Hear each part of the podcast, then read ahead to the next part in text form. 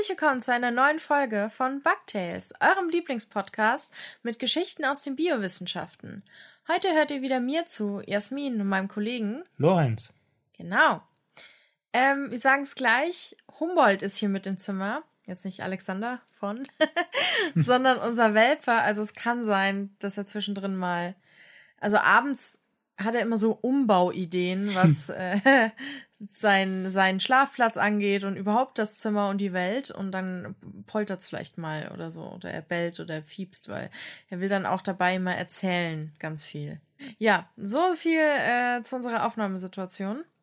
Lorenz, hast du noch irgendwas? Wir könnten eigentlich direkt starten. Ich weiß jetzt nicht, wie, welche Temperaturen bei euch sind. Also ähm, ist ja schöne neue Klimawandelwelt.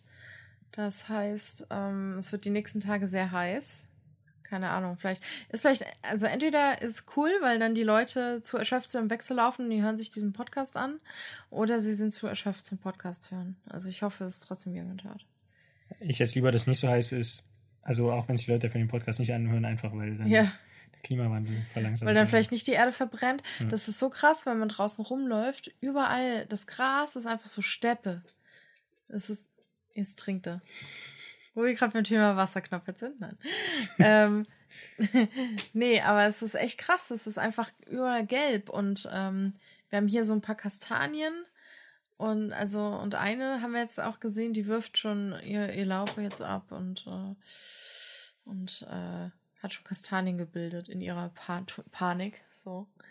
Tja, also alles nicht so toll.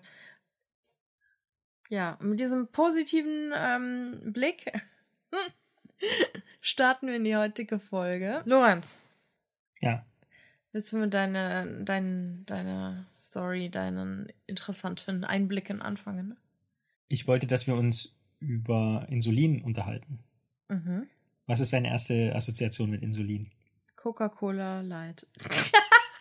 das ist meine erste Assoziation. Okay. Ja, dass das nicht so gut ist, halt wegen den Süßstoffen. Ja, Ja, das ist meine erste Assoziation. weil was passiert, wenn du Coca-Cola Light trinkst? Äh, der Blutzuckerspiegel kracht, entweder geht er hoch, äh, geht hoch. Erstmal geht er hoch, ja. Ja, und dann kracht er aber in den Keller. Genau, dann wird Insulin ausgeschüttet, Genau. damit quasi der ganze Zucker aus dem Blut aufgenommen wird und im Körper verteilt wird. Und deshalb geht eben der Insulinspiegel im Blut nach oben nach Mahlzeiten oder wenn wir süße Sachen konsumieren. Und Coca-Cola Light ist auch süß, glaube Ja. ich. Aber das, vor allem mit den Süßstoffen ist doch das Problem einfach. Also, dass die so ähm, anders als Zucker. Ja, also ich glaube, so diese Süßstoffe sind ein Thema für sich, weil die wirken sich ja auch auf die Darmbakterien aus. Ja, total. Die äh, wirken sich auch auf noch ganz andere Sachen aus. Ja. Also, die machen sehr schlimme Sachen mit dem Körper. Lieber, lieber nicht. Ehrlich Ja. gesagt, ohne Scheiß, lieber Zucker. Das Problem ist ja eigentlich nicht, dass der Blutzuckerspiegel hochgeht, sondern vielmehr, dass er danach, also das Insulin dann ausgeschüttet wird, Zucker wird aus dem Blut aufgenommen Ja. und dann sinkt der Blutzuckerspiegel ja und dann fällt man in so ein Tief, in so ein Loch. Ja, in so ein Denk- und ein Hungerloch. Genau. Das heißt, eigentlich ist Insulin gar nicht das Problem, sondern Insulin kann sogar ein Medikament sein, weil es Krankheiten gibt, bei dem dieser ganze Prozess der Blutzuckerregulation über Insulin nicht mehr funktioniert. Ja. Weißt du, welche Krankheit ich meine? Naja, die, die meine Oma hat. Diabetes. Genau. Und im Prinzip gibt es da zwei Varianten von. Die eine, das ist der Typ 1, da wird Insulin nicht mehr gebildet vom Körper. Okay, warte, ich glaube, du musst nochmal von vorne genau sagen, was Insulin ist, wo es ist und wofür wir es brauchen. Bevor du jetzt hier mit den Details kommst. Ja, Insulin ist ein Hormon. Genau. Und das wird gebildet von der Bauchspeicheldrüse. Ja. Und wenn wir was gegessen haben, muss Insulin produziert werden, damit der Körper Bescheid weiß, ah, jetzt ist Zucker im Blut und den muss ich mal aufnehmen. Ja. Genau. Insulin, guter, guter Mann. Ja. Wenn alles funktioniert. Aber wenn man Diabetes hat, funktioniert es nicht. Genau, weil dann, wenn man Typ 1 Diabetes hat, kann man kein Insulin produzieren. Das ist nicht gut. Das ist nicht gut. Und wenn man Typ 2 Diabetes hat, kann man noch Insulin produzieren, aber irgendwie rafft der Körper das dann nicht mehr. Ja. Also man ist quasi resistent gegen Insulin. Ja. Und ich hatte ja schon gesagt, Insulin ist also nicht nur ein Hormon, sondern in dem Fall auch ein Medikament, weil man kann natürlich mehr Insulin dazugeben. Also zum einen, wenn der Körper es nicht selber produzieren kann, dann kann man es einfach von außen dazugeben. Und wenn der Körper resistent ist, kann man ja auch erstmal einfach ein bisschen mehr Insulin geben, weil das, was der Körper produziert, nicht mehr ausreicht. Und bis quasi einfach schwemmen, bis er es rafft, oder was? Ja, genau. Und das passiert meistens, indem man sich eine Spritze gibt. Also ja. eine Spritze in den eigenen Bauch. So, Leute, die an Diabetes leiden, die kennen das. Und nun ist es aber so, dass trotz dieser Behandlungsmöglichkeit ist Diabetes immer noch eine sehr ernstzunehmende Krankheit. Und um das zu unterstreichen, möchte ich mal eine Zahl nennen, beziehungsweise eine Schätzfrage stellen. Eine Schätzfrage, okay. Was glaubst du? Wie viel Geld kostet den deutschen Steuerzahler und die deutsche Steuerzahlerin Gott, die Krankheit, Diabetes und alle Folgen, die sich daraus ergeben Boah, im Jahr? Keine Ahnung, ich weiß ja überhaupt generell nicht, wie viel Geld ausgegeben wird im Jahr. Aber kann ich vielleicht Prozent sagen? Das kannst du, weißt du ja auch nicht. Prozent vom Bruttoinlandsprodukt oder wie? Nee, Prozent von allem, was Krankenkasse ausgibt. Aber okay, nee, sag mal, sag mal drei Möglichkeiten und okay. ich muss raten. Ja. Aber jetzt nicht einfach dann die Lösung immer als Nummer zwei. nicht den Standard. Okay. Sind es 1,3 Milliarden? Sind es 4,6 Milliarden? Oder sind es 7,4 Milliarden? 7,4. Das ist korrekt. Krass. Und das ist trotzdem ziemlich viel. Also, das ist wahnsinnig viel. Wenn man überlegt, was jetzt die Subvention des 9-Euro-Tickets kostet, das sind 3 Milliarden, dreieinhalb, oder? Gut möglich. So, also ganz Deutschland kann quasi 9-Euro-Ticket fahren. Und es ist immer noch weniger, als wir für Diabetes und die Folgen daraus ausgeben. Mhm. Krass. Ja. Okay. Also die Zahlen stützen sich auf das Jahr 2015. Mhm. Und Außerdem ist ja so, dass, klar, man kann jetzt Diabetes mit Insulinspritzen behandeln, aber diese Spritzen, wissen wir ja nicht erst seit der Pandemie, ist natürlich nicht so schön. Hm. Also eine Spritze sich verabreichen zu müssen nach jedem Essen oder vor jedem Essen. Ja, das ist blöd. Ja. Es gibt ja auch so Pumpen, Insulinpumpen. Wie funktionieren die? Da kann man, das ist so eingebaut quasi in den Körper so.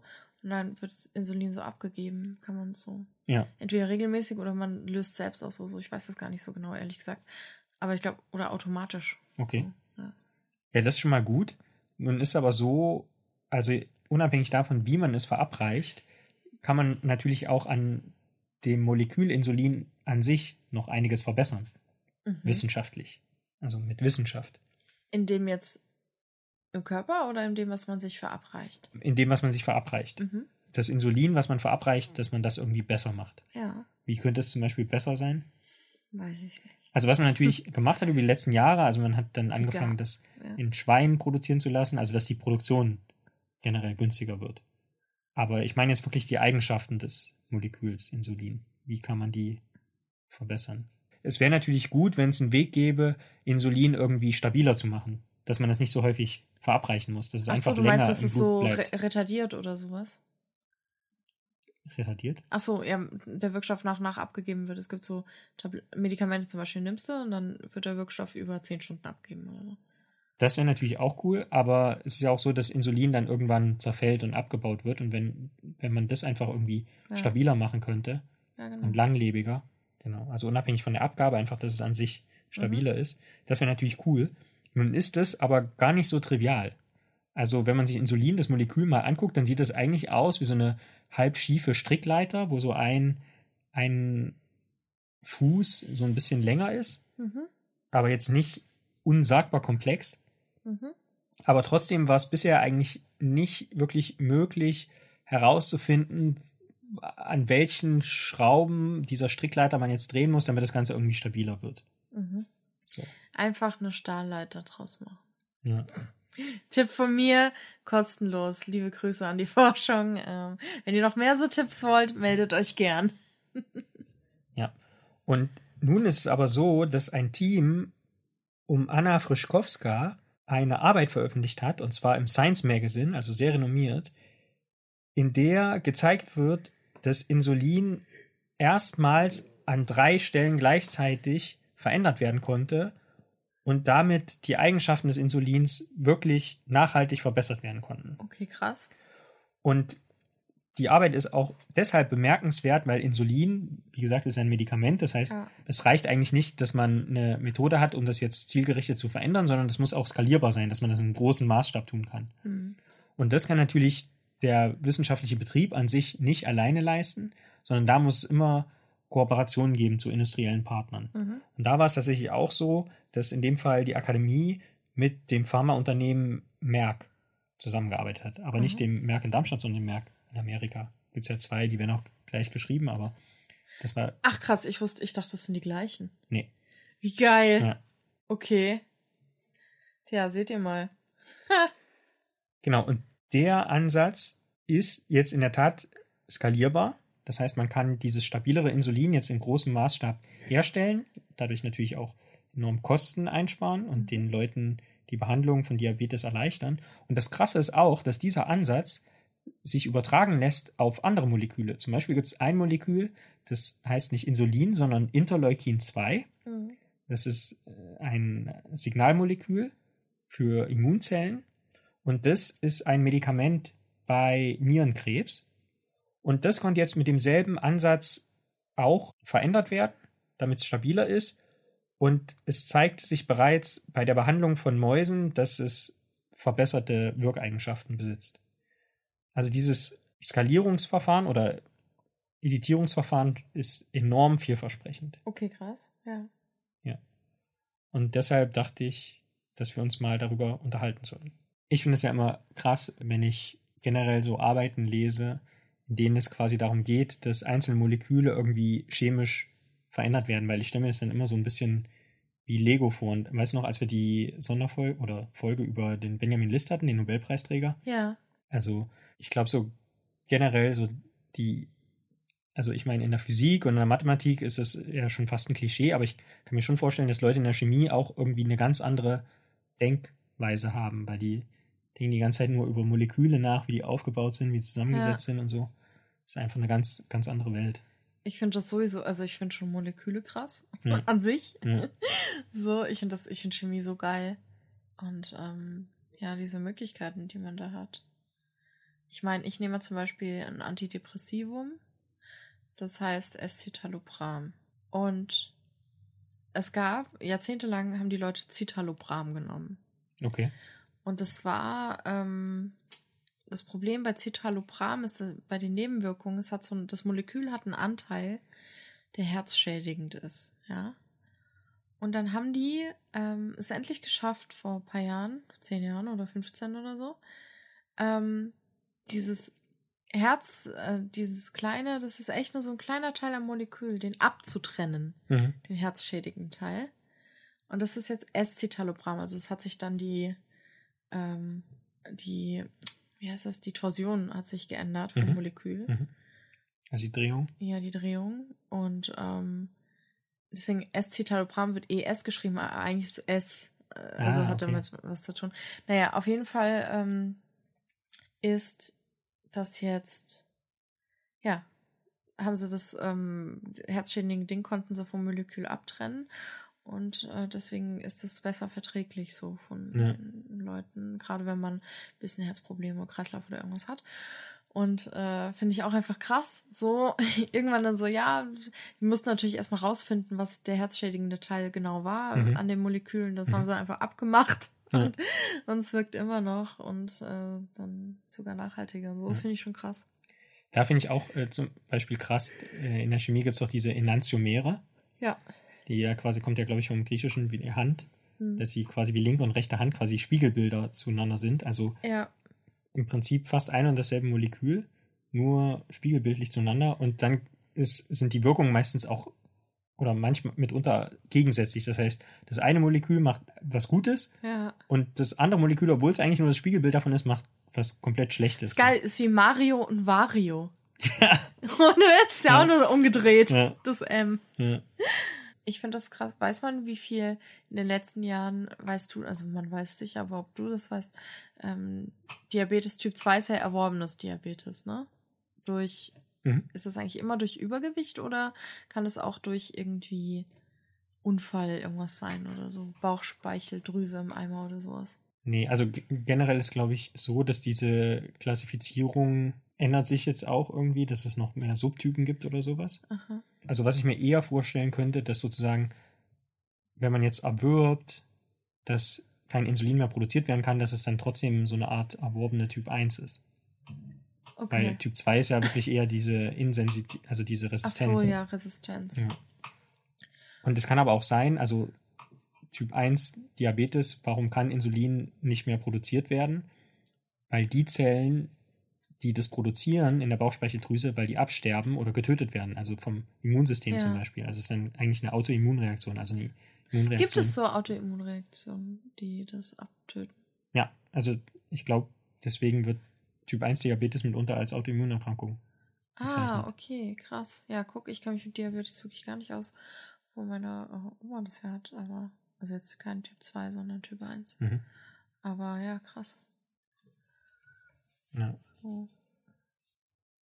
Ja, aber also meine Frage war, hast du irgendwie Zahlen, wie sich das verändert hat? Also ich meine, in den USA und sowas ist ja Diabetes mittlerweile schon fast normal, dass man es hat. Also prozentual gesehen einfach so gefühlt die Hälfte Ja. hat Diabetes Typ 2. Aber weiß man, wie es hier, weißt du, wie es hier ist?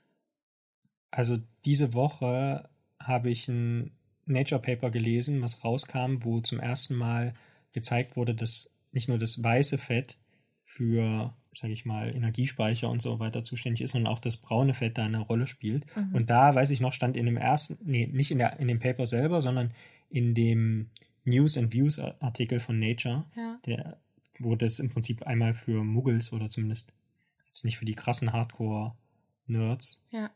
äh, erklärt wurde, da war der erste Satz, dass mittlerweile 60% der Leute auf diesem Globus übergewichtig sind, der Erwachsenen, Mhm. und 30% der Kinder. Okay. Und das ist ja dann nur noch eine Frage, bis die naja, Diabetes oder das metabolische Syndrom entwickeln. aber wie du weißt, hast du ja selber schon Podcast-Folge Ja. gemacht. Dick nicht gleich krank. Das stimmt. So. Aber wie gesagt, die Wahrscheinlichkeit, Ja, die steigt natürlich. Ja. Also das Risiko steigt Ja. einfach extrem. Genauso wie für Schlaganfälle, Herzkreislauf Genau. oder so Zeug. Also insofern ist das, sag ich mal, eine Größenordnung. Wie, wie hoch ist die Weltbevölkerung jetzt gerade? Keine Ahnung, 8 Milliarden irgendwas. Okay. Also, Sind schon viele. Naja, und die meisten halt USA und sowas, westliche Staaten. ja. Ja. Krass. insofern, ja, braucht es da noch viel, viele weitere gute Entdeckungen, um das irgendwie zu machen. Also um das zu Ja. adressieren. Sag mal, Humboldt, was, was hat er denn da eigentlich gerade? Ich sehe ihn nicht. Ich auch nicht. Ich höre ihn nur sehr laut. Ja. Es klingt so, als würde er es spachteln. Weißt du, er verlegt Fliesen bei sich in seinem Häuschen. okay, ähm, was ich irgendwie so diese Woche gelesen habe an Mhm. wissenschaftlichen Beiträgen, so war eigentlich immer negativ, ohne Witz. Okay. Also ich habe zum Beispiel gelesen, wir wissen ja, dass die Fichten mit der Trockenheit, mit dem ja. Klima nicht mehr so gut klarkommen und so und dass es wohl also momentan so aussieht, also es war ein Artikel auf Spektrum, dass es momentan wohl so aussieht, dass ähm, ja auch dieser Baum einfach keine Zukunft bei uns hat. Und die Hm. Bundeswaldinventur von 2012 hat halt festgestellt, dass glaube ich die Hälfte oder sowas, plus minus 10 Prozent, weiß nicht ganz sicher, die Prozentzahl, ähm, sind, oder 40 Prozent oder so sind Fichten. Und die nächste Bundeswaldinventur, ich denke mal, die kommt nächstes Jahr raus, weil bis Ende 2022 ist die, wird die Datenaufnahme halt gemacht, also werden Daten gesammelt. Mhm. Und man geht aber davon aus, dass auch wenn es halt viele Aufforstungen und sowas gibt, ja, ähm, mit Mischwald, dass sich der Anteil wohl noch erhöht hat an, an Fichten ähm, in der Holznutzung überhaupt. Und ja, dass es also für unsere Wälder ziemlich düster aussieht. Ja, ich kenne auch noch aus meiner Kindheit den Spruch, willst du einen Wald vernichten, Ja. pflanze nichts als Fichten, Fichten. Ich kann das, willst du einen Wald vernichten, Pflanze Fichten, Fichten, Fichten. Oder so. Ja, ist auch so. Also überhaupt Monokulturen, ja, ist Ja, ja. einfach eine beschissene Idee. Und Ja. Nadelbäume ist halt, ist halt schwierig, ne? Auch mit dem Wald, da entsteht ja eine ganz andere Form von Waldboden. Hm. So, da fehlt ja so dieses verrottende Laub. Ja, krass. Also alles, was ich gelesen habe, war negativ. Dann habe ich auch selbst ja auch einen Artikel geschrieben für Spektrum. Mhm. Der kam jetzt raus. Ähm, es geht da um die psychologischen Auswirkungen von Totgeburten, Fehlgeburten auf Eltern. Also, ähm, falls ihr den lesen wollt, den verlinke ich auch in den Show Notes. Und er heißt Geburt als Abschied. Also, lustigerweise, ich bin jetzt gerade ganz stolz, weil ich habe gesehen, dass der auf der Startseite von Spektrum ganz oben ist. Zu Recht. Da war ich ganz aufgeregt. oh mein Gott. Mein erster Artikel für Spektrum. Er ist Startseite ganz oben. Ja, ist aber halt auch kein Happy-Thema, ja. Es Hm. ist natürlich, ist ein super ernstes Thema, super schwieriges Thema, weil gerade bei dem, also Totgeburt und Fehlgeburt, also Content Note, ne, wisst ihr, da gibt's halt noch so voll viele, ja, so Tabus, ne? Mhm. Also, das heißt, man sagt ja immer noch, ja, erzähl niemandem von der Schwangerschaft vor den zwölf Wochen halt, ne, Mhm. weil da die, das wahrscheinlich, die Wahrscheinlichkeit für eine Tot- also für eine Fehlgeburt recht hoch ist im Vergleich. Und ich finde es aber krass, weil man sagt da ja nichts anderes als, ähm, ja, wenn du dann eine Fehlgeburt hast, musst du allein mit klarkommen, ne? Hast du niemandem von erzählt, das ist irgendwie schlimm, eklig, falsch, whatever. Du bist schuld, wenn du Fehlgeburt hast. Das ist irgendwas, wofür man sich schämen muss. Deswegen erzähl es bloß keinem. Und dann stell dir vor, es passiert. Und dann hast du aber niemandem davon erzählt, ja. Und dann musst du oder äh, das Paar ganz allein dadurch. Ja. So, ja. Und ich meine, klar, das heißt nicht, dass man riesige Plakataufwände uns jedem erzählt, weil es geht auch einfach nicht jeden alles an. Aber wenigstens mal irgendwie, ich weiß nicht. Man erzählt es dem Partner, man kann es ja auch der Mutter oder sowas mal erzählen oder der besten Freundin und dann, ja, wenn es dann äh, nicht, wenn es dann schief geht, dann kannst du mit diesen Menschen wenigstens darüber sprechen, über die Gefühle und alles. Und da, ich habe da auch so ein bisschen die Studienlage gecheckt und ist halt so, dass, ähm, ja, dass das viel zu Komorbidität, also zu Morbiditäten dann führt bei den Eltern, die bekommen zum Teil Angststörungen, Depressionen, posttraumatische Belastungsstörungen, manchmal auch mehr, mehrfache Sachen, also unterschiedlich Sachen, Angststörungen und Depressionen oder so. Und ähm, vor allem bei denen, die dann halt nicht darüber reden können oder auch wo die Paare nicht miteinander darüber reden, so sieht es alles halt noch schwieriger aus. So. Ja, vor allem, du schreibst es ja auch, dass es halt diesen krassen Kontrast gibt, so wenn ein Kind geboren wurde und dann auf einmal plötzlich verstirbt, dann gibt es so eine Welle an sozusagen Mitgefühl, die den Hinterbliebenen entgegengebracht wird. Ja, halt, wenn zum Beispiel ein Kind an Krebs verstirbt oder Ja. sowas, ja. Aber zum Beispiel, wenn es kurz nach der Geburt verstirbt, aber erstmal lebend geboren wurde, obwohl es ja quasi auch in demselben Zeitraum quasi, wenn die Frau noch länger schwanger gewesen wäre und es zu spät gekommen wäre, aber dann noch stirbt, quasi vor der Geburt, Ja. dann gibt es auf einmal überhaupt keine Reaktion und man wird Ja. damit allein gelassen. Ja, das ist halt auch so schwierig, wenn man um jemanden trauert, den niemand kennengelernt hat, Mhm. ja. Und der noch so klein ist, dass die Leute, also für viele Leute von außen Mhm. ist eine Schwangerschaft halt einfach irgendwie ein Körperzustand. Mhm. So, und das finde ich, ist es auch, wenn man zum Beispiel das Kind nicht will oder sowas, wenn es ein Unfall war, dann ist auch okay. Aber die Eltern, ja, die sich da so als Eltern verstehen, haben sich natürlich total darauf eingelassen und nachweislich passiert das auch wirklich schon in den ersten drei Monaten, ja, dass Mhm. diese, äh, die Eltern sich auch als Eltern identifizieren, sowohl Mhm. bei, ähm, so, bei Frauen und bei Männern. Und ja, das fehlt dann halt irgendwie, also es ist super schwierig dann mit Menschen darüber zu reden, die kennen das Kind nicht. Du kannst nicht sagen, oh, weißt du noch damals mit ihm und so, Erinnerungen Mhm. austauschen und so. ist super schwierig und da herrscht einfach auf beiden Seiten eine super große Sprachlosigkeit. Mhm. Ja, und das ist schon, ist schon heftig. Oh, ich merke gerade, ich rede schon wieder tote Kinder, tote Babys, haben wir schon mal. Also, das wirkt jetzt so, aber ich beschäftige mich damit gar nicht so viel. ja, so, äh, ich beschäftige mich eher mit, äh, tja, sterbenden Fichten oder mit Insekten und so.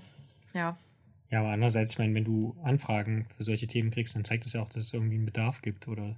ja, das sowieso. Ja. Also, das ist ja äh, äh, ein sehr wichtiges Thema. Also, das betrifft so viele Menschen und keiner redet darüber. Also, es, wie, es gibt so Initiat eine Initiative, die heißt jede dritte Frau zum Beispiel. Das heißt, jede dritte Schwangere Mhm. äh, erlebt das und ähm, ist schon krass, finde ich. So, Ja. ähm, ja. Dass äh, das immer noch so getan wird, als sei das was super Seltenes. Und die Menschen, denen es dann passiert, die denken, oh nein, uns ist das passiert. Und wir kennen sonst niemanden, dem es passiert ist. Äh, alle kriegen irgendwie Kinder wir kriegen es nicht hin oder so. Und dabei passiert es super vielen. Die kennen, ich bin mir sicher, dass äh, sowohl du als auch ich viele Menschen kennen, die eine Fehlgeburt hatten, aber die nie darüber sprechen. Mhm. Also ich wüsste gar nicht, meine Mutter und so, kann ich mir vorstellen, dass da auch irgendwas war oder bei anderen Familienmitgliedern und man spricht halt nicht drüber. Mhm. Wer weiß. So. Also gerade, ja, das war halt früher nicht schicklich. So, mhm. und ich finde es jetzt auch so krass, wenn wir, wenn wir in die USA blicken, mhm. da ist es ja mittlerweile so, jetzt mit diesen ganzen krassen Roe versus Wade, dass es zurückgenommen wurde und Abtreibung jetzt da total kriminalisiert wird in vielen Staaten, dass ja auch wirklich so ist, dass wenn du eine Fehlgeburt hast und dann Krankenhaus gehst oder so, da musst du super deutlich machen, also das gibt's, die haben, man teilt schon so Tipps in Social Media, dass die Frauen extrem schreien und weinen sollen und so, damit die bloß nicht unter Gedacht, Verdacht geraten, dass die diese Fehlgeburt irgendwie selbst herbeigeführt haben. Mhm. Und du musst mal überlegen, was für ein krasses Stigma das ist und dann, dass da wahrscheinlich dann auch Frauen, wenn die eine Fehlgeburt haben, nicht ins Krankenhaus fahren und denken, ich bleib lieber hier und krieg das schon irgendwie hin und wer weiß, wie viel daran sterben. Ja. Also es ist echt. Äh, ja, das ist die unfassbar deprimierende Podcast-Folge diese Woche. Oh mein, wir, wir müssen jetzt noch irgendwas Schönes finden. Aber Warte. Wollten wir nicht bei der Frage drüber sprechen, wie lange es die Menschen noch gibt? Ja. ja, ich hatte mir nämlich eine Frage überlegt. Und zwar habe ich Lorenz gestern gefragt. War gestern, oder? Oder war es heute, wo ich dich gefragt habe? Vorgestern? Nee, gestern oder heute? Ja, gestern. Da habe ich Lorenz nämlich gefragt, meinst du, es gibt die Menschen in zwei Millionen Jahren noch, die Menschheit. Und dann meinte er, gute Frage. Dann meinte ich halt, ja, fragen wir im Podcast. Ich habe gesagt, ich muss mal drüber nachdenken. Ja. Und dann habe ich gesagt, mal, lass uns einen Podcast machen. Aber ähm, ich würde sagen, es kommt ja auf die Perspektive drauf an. Ob das also, egal, ich frage jetzt die Frage. Lorenz, glaubst du, es gibt die Menschheit in zwei Milliard Millionen Jahren noch? Nö. Nö, okay, warum? Mm, also, ich glaube, die Sonne explodiert bis dahin ja noch nicht, oder? Das nee, es ist erst länger. in fünf Milliarden Jahren. Ja. Aber wenn ich jetzt sehe, welche Konflikte, also ökonomischer und ökologischer Natur, sich hochschaukeln, glaube ich einfach nicht, dass es noch so lange. Ich meine, uns gibt es ja erst 10.000 Jahre. Ja, ist wirklich, also, also zumindest den modernen Mensch so, ja. beziehungsweise doch, es gibt schon länger. 50.000 so. Ja, aber. Ja, ich, also ich meine, wir sind seit äh, 12.000 Jahren oder so sind wir sesshaft. Es gibt schon lange, aber ich meine, ge ja, nee, gemessen am, am Erdzeit, ja eben, uns gibt's schon lange, aber gemessen am Erdzeitalter ist ja. das halt nichts. Also das ist wirklich ein, ein Räusperer, nicht mal. Ja. so, das ist echt, also wenn man überlegt, ähm, in meinem Buch Biodiversität geht's ja auch so um Arten und so, und dann, man sagt ja so, eine Art überlebt im Schnitt eine Million Jahre gibt es diese Art. Mhm. Ja, bevor sie irgendwie ausstirbt oder halt in eine andere Art aufgeht oder in mehrere mhm. andere Arten sich mhm. aufspaltet. Und ich glaube echt auch irgendwie, dass wir das nicht schaffen. Also, dass wir einfach, zumindest nicht in der Form, wie es die Menschheit jetzt gibt. Ich glaube schon, vielleicht gibt es da schon noch irgendwie so nischenmäßig, wie bei Horizon Zero Dawn, wo es so versprengt noch ein paar Menschen gibt und mhm. sonst nur Tiere, und Maschinenwesen. Und äh, nee, ich glaube, weiß nicht. Aber eine Million Jahre im Schnitt. Also das schaffen wir auf jeden Fall nicht. Nee, glaube ich auch nicht. Ja. Also zwei Millionen, finde ich, schaffen wir nicht. Nee. Also da ist entweder haben wir schon da irgendwie Atomkrieg gemacht und sind dann alle Mutanten dann irgendwie und nicht mehr eine neue Art oder so. Und, oder wie, ich weiß nicht. Vielleicht so. Also zumindest nicht in der Form wie jetzt. Vielleicht irgendwie als wieder kleinere Nischenart oder so. I don't know. Ja. Ich kann mir einfach nicht vorstellen, dass in dieser kurzen Zeit, in der wir, sagen, sagen wir, in der kurzen Zeit, in der wir Technologie haben, ja, mhm. wie wir einfach den ganzen Planeten in diesen paar hundert Jahren, ja, den Planeten komplett zerlegt haben. Mhm. Ich kann mir einfach nicht vorstellen, dass wie, mir fällt kein Szenario ein, wie wir das alles noch zwei, also zwei Millionen Jahre, ich meine, wir haben jetzt innerhalb von 50, 60 Jahren das Klima mhm. komplett zerstört einfach. Mhm. Ja, auf jeden Fall haben wir, wir haben das Klima in, weiß ich nicht, 50, 60, 70 Jahren an den Rande des Abgrunds geführt.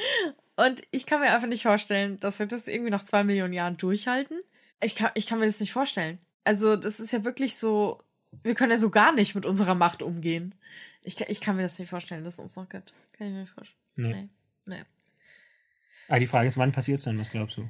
Boah, das habe ich mir auch schon oft gefragt. Ich weiß es nicht. Ich meine, wer weiß, vielleicht haben wir das Glück des Lebens noch. äh, nee, weiß ich nicht. Also ich sehe schon schwarz für in 200 Jahren, ehrlich gesagt. Zumindest so wie jetzt mit festen Zivilisationen und so. Vielleicht sind wir dann wieder so ein Nomadenvolk, das auf der Suche nach Ressourcen durch die Gegend zieht, Hm. während es 50 Grad hat überall. Ja, Irgendwie sowas.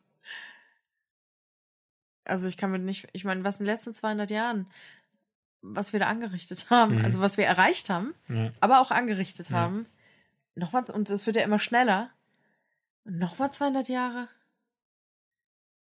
Ja. Also ich, wir sind nicht 200 Jahren ausgestorben, das glaube ich nicht, aber ich meine, also Zivilisation wird da, glaube ich, ziemlich anders aussehen. ja. Ja. Geil. Kriegen wir es jetzt noch irgendwie positiv oder ist es jetzt einfach die negativste Podcast-Folge ever?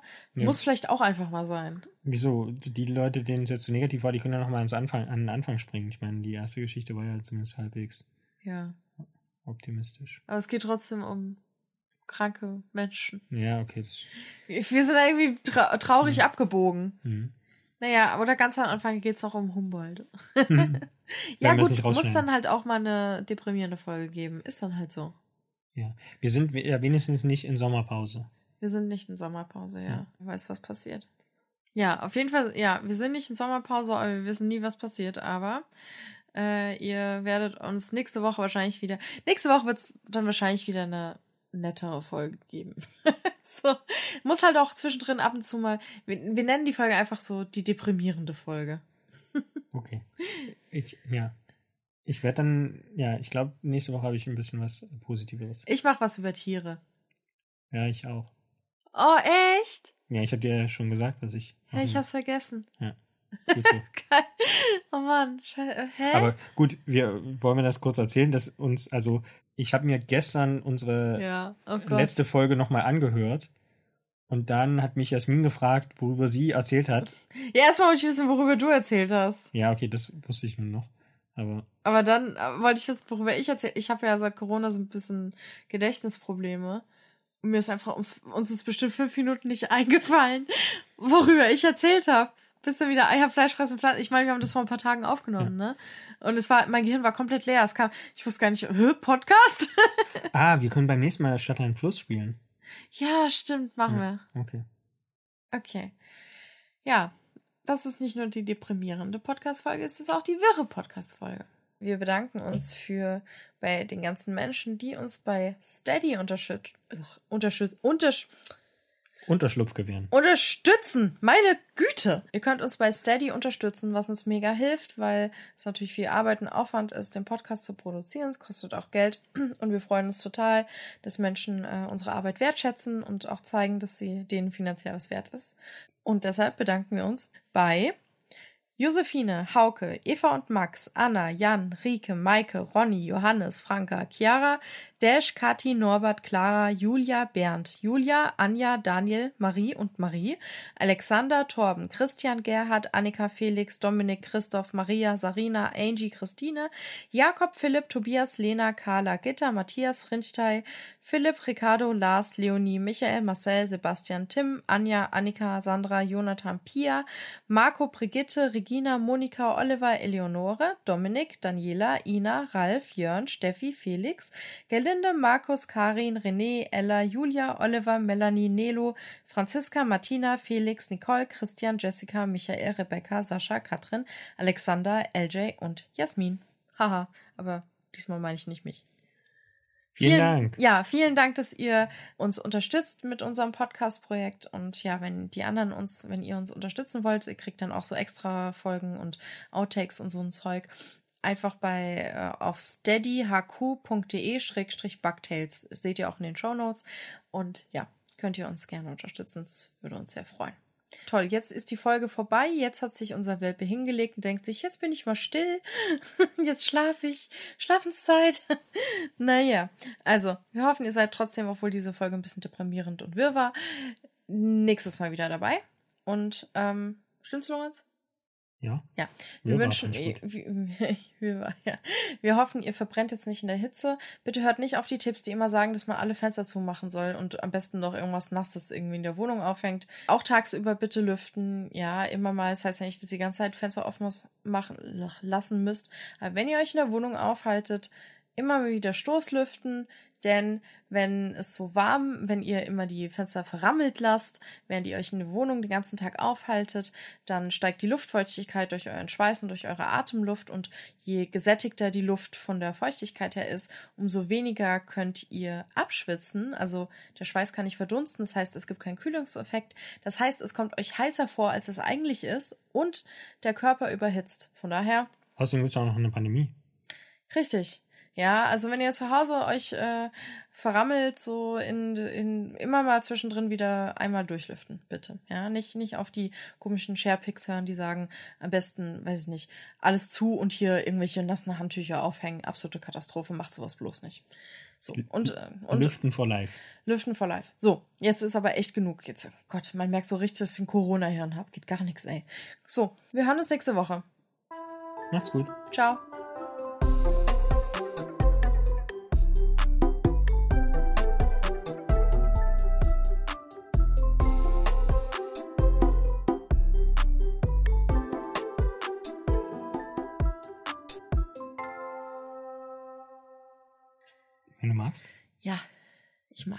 Ja, ich will. Wir können es schon mal üben. So, so, wollen Sie ihn heiraten? Ja, glaub schon. wenn, wenn er Wenn mag. gerade nichts anderes da ist. ja, okay.